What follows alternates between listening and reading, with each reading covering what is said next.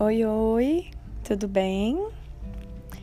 Estou aqui numa terça-feira à tarde, pós-almoço. Tirei um tempinho para conversar aqui com vocês. Na verdade, já fiz almoço, já lavei as vasilhas, pus filho para dormir e tirei esse tempinho de meditação mesmo e quis compartilhar com vocês uma ideia de um estudo que eu já tinha tido há um tempo, que eu tinha feito uma anotação. Realmente guardei para algum dia eu poder compartilhar com alguém, e aí eu pensei em compartilhar aqui com vocês. Pode ser? É, é sobre a mulher virtuosa de Provérbios, o livro de Provérbios da Bíblia. Eu acho que toda mulher que é cristã com certeza já estudou esse, esse livro de Provérbios, esse capítulo 31, realmente no intuito de se tornar essa mulher virtuosa. E quando a gente lê, né, os versículos de mulher virtuosa, a gente ao mesmo tempo que, que é bom, que é lindo de ler, é preocupante, porque a mulher virtuosa ela é tão completa, ela é tão assim, entre aspas, perfeita, né? No sentido de dar conta, de ser excelente em várias coisas. Mas após alguns anos que eu venho estudado, que eu, que eu, que eu leio e peço realmente assim, uma direção de Deus, uma revelação de Deus, eu vou percebendo que não é uma pessoa perfeita, a mulher virtuosa. É uma mulher que busca o equilíbrio, que ela saiba ser boa, que ela saiba buscar realizar várias coisas, como todas as mulheres realizam, né? Em equilíbrio, sem pender, sem ir mais para um lado do que para o outro. E eu com certeza acredito que seja algo constante, que não vai acontecer espontaneamente, mas que precisa ser colocado como um foco diário. Aí sim, se você coloca como um foco, como objetivo, você vai aumentar as suas possibilidades de conseguir encontrar esse equilíbrio porque você já levanta buscando é, reduzir aquilo que você está em excesso, né? E focar mais naquilo que está em falta. Então, é um pouquinho disso aí. Mas vamos lá. Eu quero abordar alguns temas que estão em Provérbios, capítulo 31, eu vou abordar os versos 10, 11 e 12 com vocês. É, a mulher virtuosa, esse termo mulher virtuosa, quando a gente procura a tradução no hebraico, é, traz uma referência a forte em todas as qualidades morais e mentais. É, forte em todas as qualidades morais e mentais. Quando eu escuto essa palavra mental, me preocupa muito, porque o que a gente percebe é que a maioria das doenças que tem debilitado as mulheres, mas não somente as mulheres, a população em geral, tem sido muitas doenças mentais.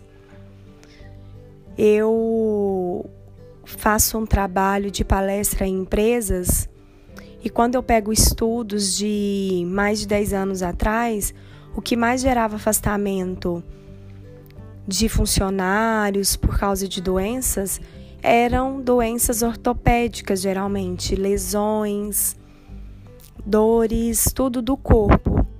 E hoje, quando a gente pega incidência de afastamento de funcionários, de trabalhadores, a maioria tem se dado por problemas, disfunções mentais. Realmente a pessoa ela ela está precisando realizar tratamento psicológico, né? E se torna inapta ali naquele momento a estar trabalhando. E quando se refere a sermos fortes mentalmente, é, nós precisamos atentar para isso. e não fechar os nossos olhos, os nossos ouvidos para o que as pessoas estão falando. Porque muitas vezes a gente se sente superior ou melhor ou inabalável. Mas não. Todos nós estamos sujeitos, todos nós estamos. Nós não sabemos aquilo que a gente vai viver amanhã ou agora mesmo. E muitas vezes a gente não sabe como nosso corpo vai reagir, né? Quantos de vocês já tiveram alguma atitude que até mesmo você se surpreendeu com aquela atitude que você tomou, né? Então, é, eu vejo que eu tenho feito muito esse trabalho de saúde mental, muito mais que antigamente, é, de realmente me observar e ficar atenta a como eu estou, né? Muitas vezes eu me sinto mais sensível, é, eu sinto que a minha mente ela fica confusa muitas vezes e acaba que eu me, eu, eu, eu me recorro a atividades que eu sei que me farão bem, sabe? Eu procuro identificar tudo aquilo que me faz bem, tudo aquilo que eu sei que vai me ajudar a melhorar. Seja uma tristeza ou um sentimento de solidão, mesmo em meio a muitas pessoas, seja um desânimo, é, ou sentimentos de muita preocupação ou de falta de esperança, de falta de fé, como pensamentos negativos, né? E quando eu me percebo tendo muito eles, eu realizo atividades que eu sei que irão me melhorar. Tanto atividades práticas, de descansar, de dormir, de passear, né? Como espirituais, de estimular mais a minha oração, minha leitura bíblica, meu tempo de adoração, de busca a Deus, como é, práticas mentais, de relaxamento mental de tirar um tempo realmente para observar algo bonito que eu goste, para meditar, ficar quietinha, né? Respirar fundo.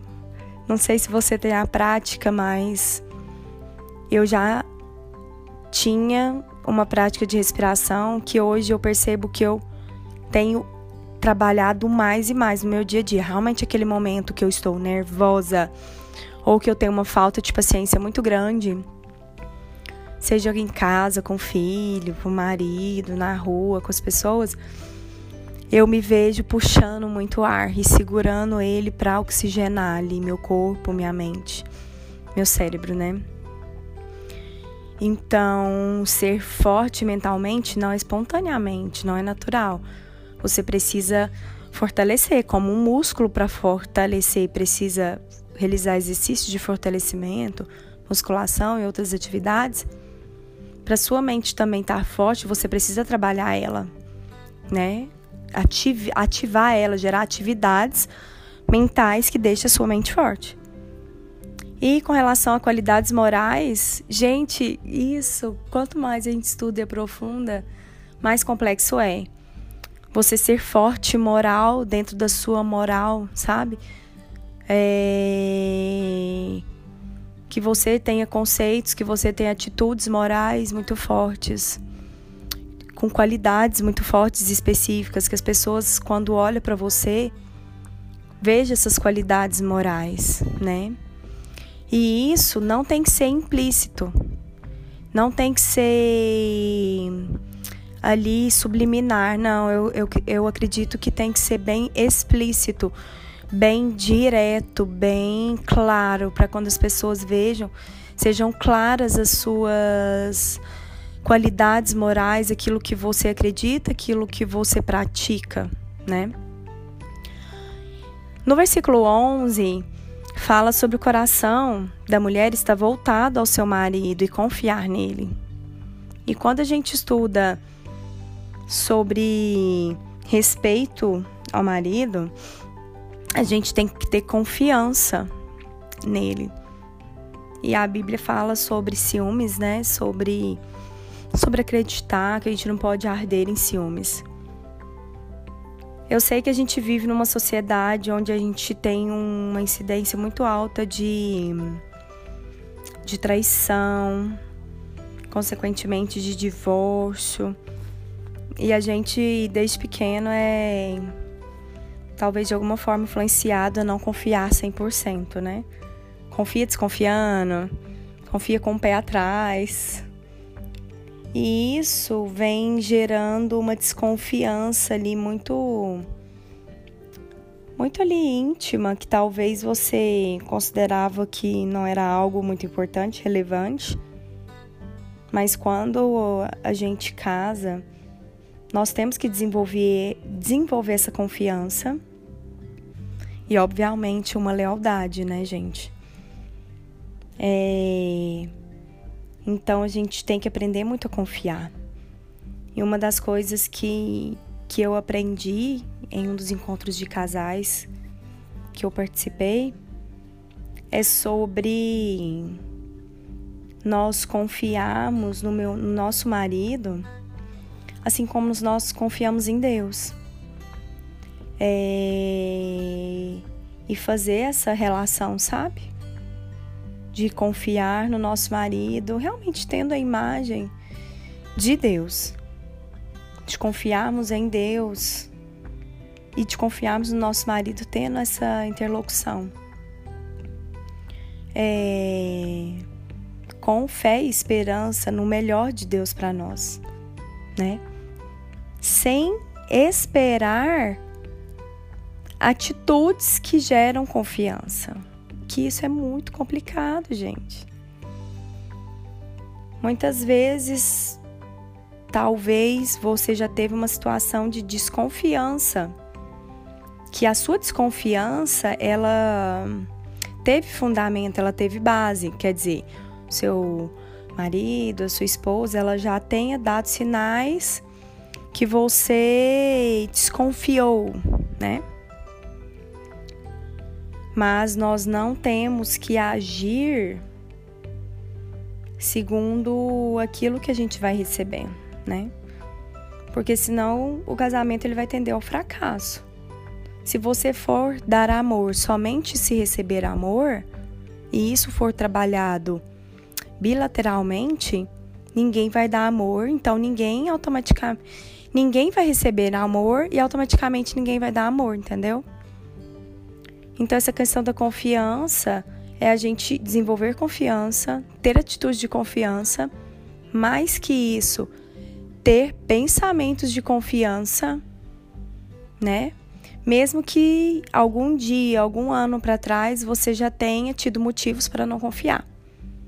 É isso.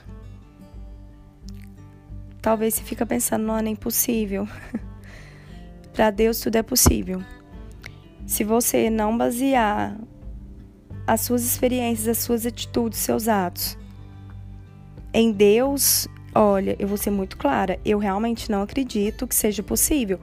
Eu não acredito que seja possível um casamento sem Deus. Porque no meu, há 12 anos casada, com Deus já acho tão difícil. Sendo bem sincera, gente.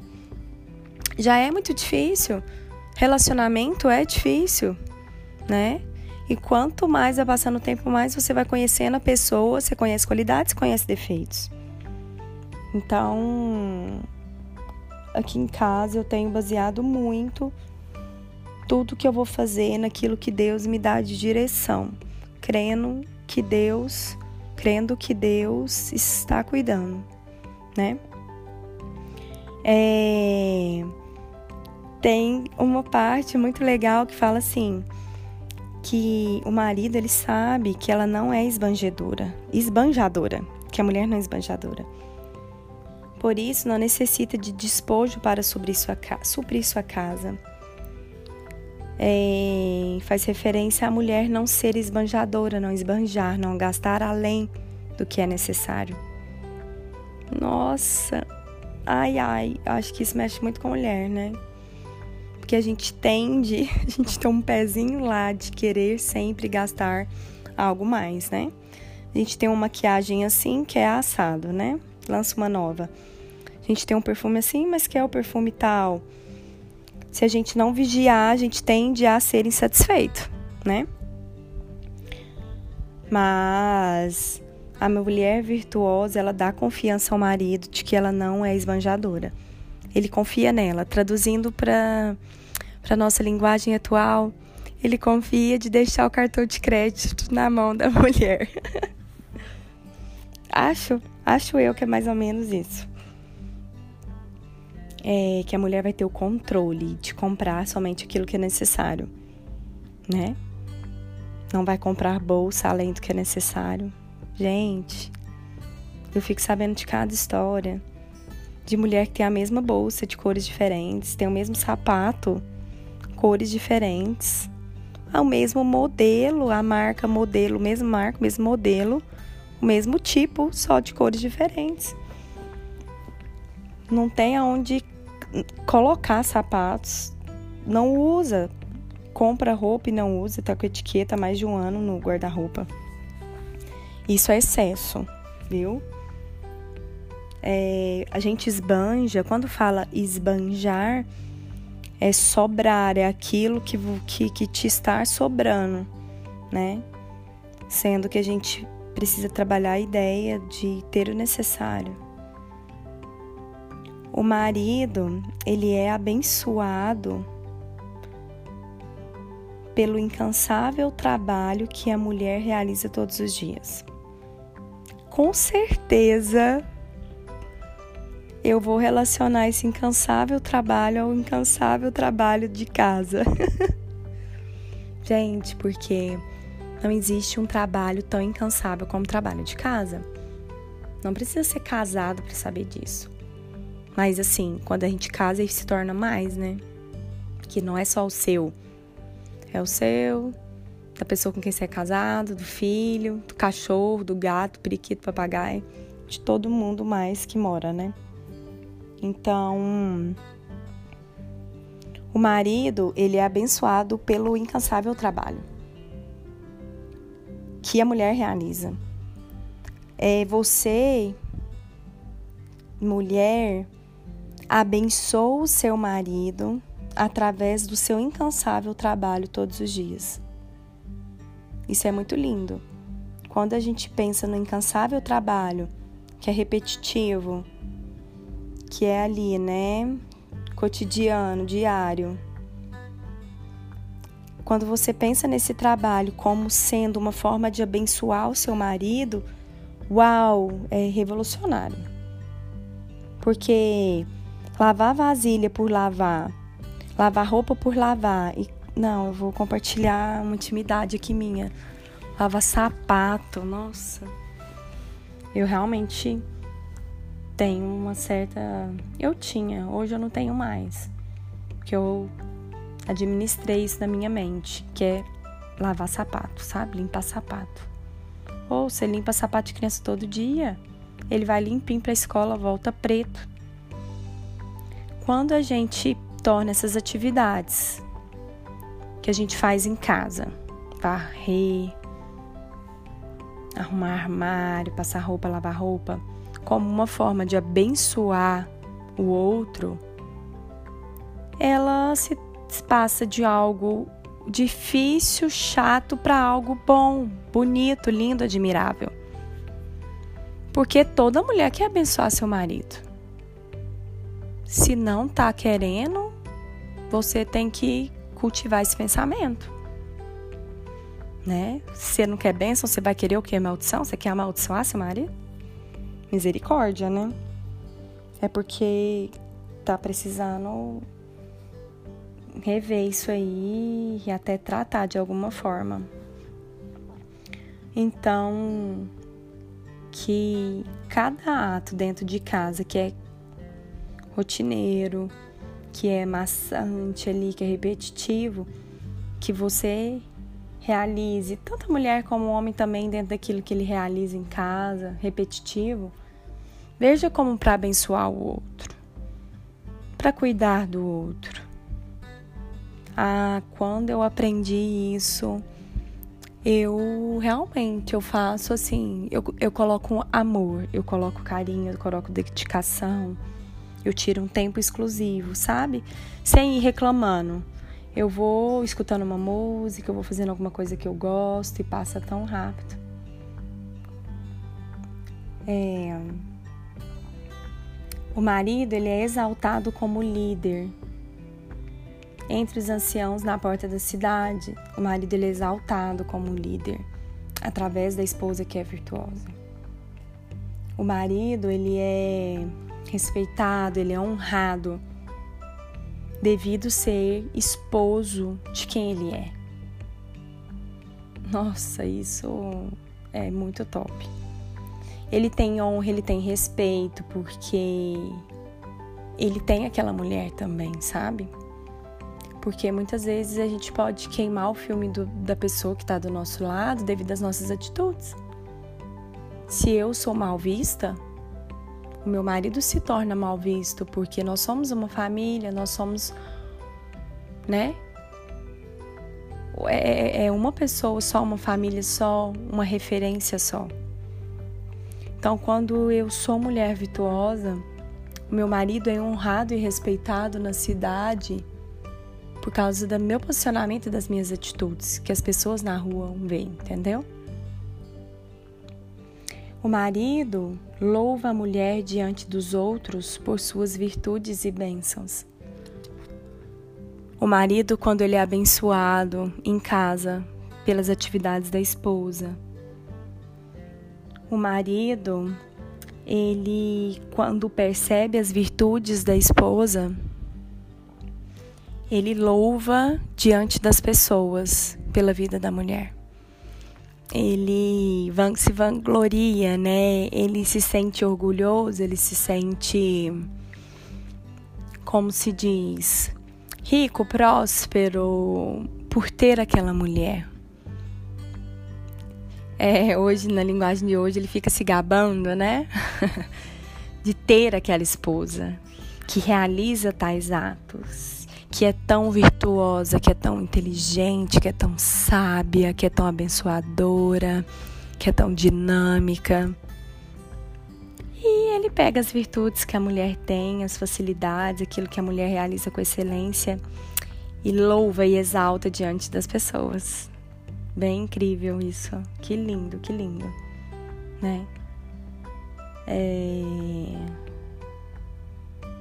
A gente precisa praticar muito isso, né, gente? Muitas vezes a gente fica envolvido com os problemas, com a dificuldade do outro, com aquilo que é difícil, com os defeitos do outro, e a gente só vive em meio a defeitos e dificuldades, sendo que a gente poderia estar tá vivendo em meio a louvores de virtudes e bênçãos.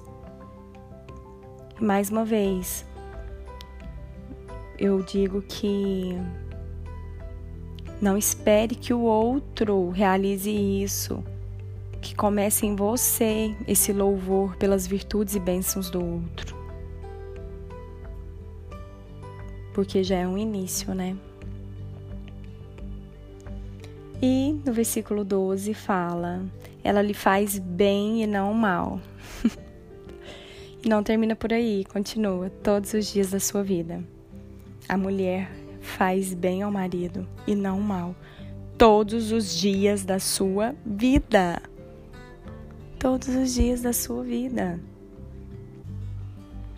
Gente, ou oh, re realmente assim, depois que eu internalizei esse versículo,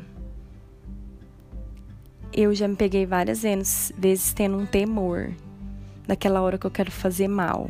Sabe aquela hora que você quer falar aquilo que vai ofender?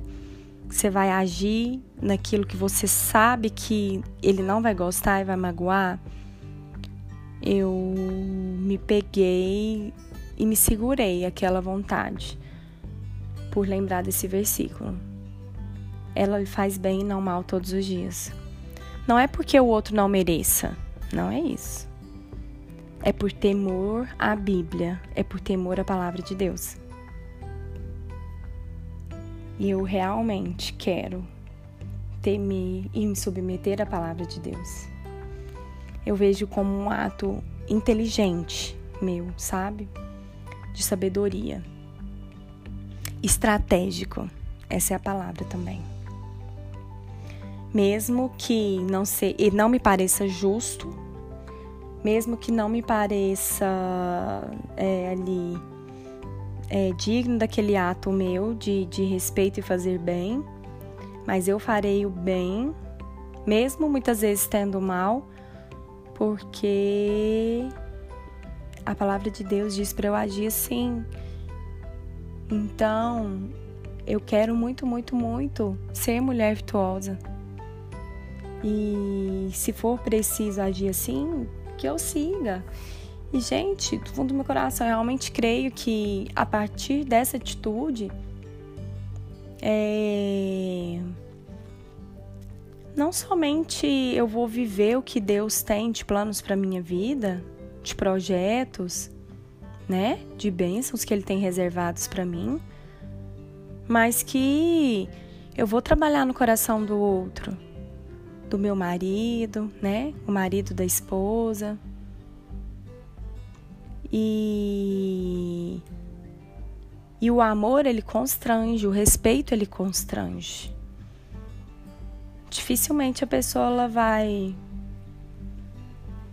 ela vai continuar tendo as mesmas atitudes rudes se ela só recebe amor, né? Muitas vezes o que acontece é que a gente troca tiros, né? A gente fica ofendendo e tentando atingir um ao outro. Mas eu estou muito empolgada e feliz e determinada de conseguir. Eu tô focada de tentar conseguir. Olha, a maioria das vezes eu confesso que eu acho que eu não consigo. Porque todos os dias a gente, a gente é provado, né?